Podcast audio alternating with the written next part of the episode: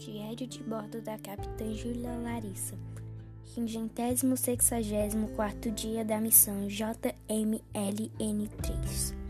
Chegou o último dia em Marte. Estamos felizes de voltarmos para as nossas casas. Por pouco tempo, estamos no quarto planeta do sistema solar. Ele tem um período de rotação de 24,6 horas e translação de 387 dias, bem parecido com o da Terra.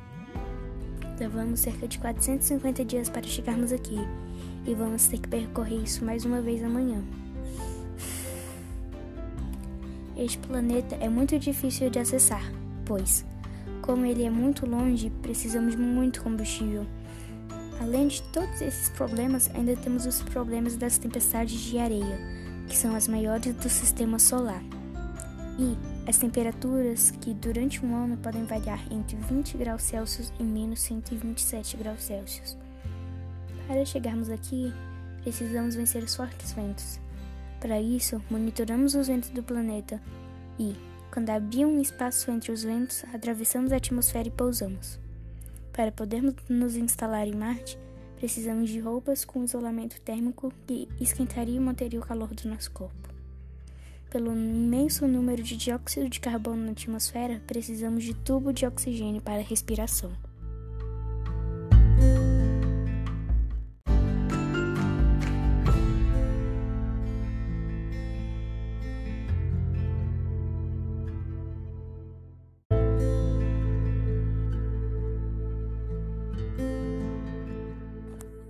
Diário de bordo da capitã Júlia Larissa, 565 dia da missão JMLN3.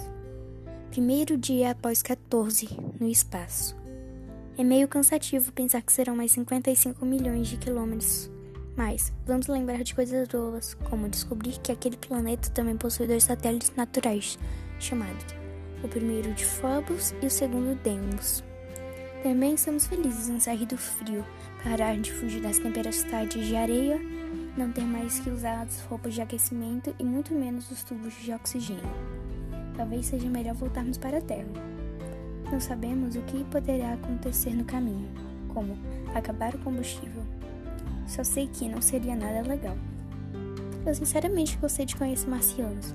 Bem, como eu posso dizer, eles não são como nós, mas ainda são muito simpáticos.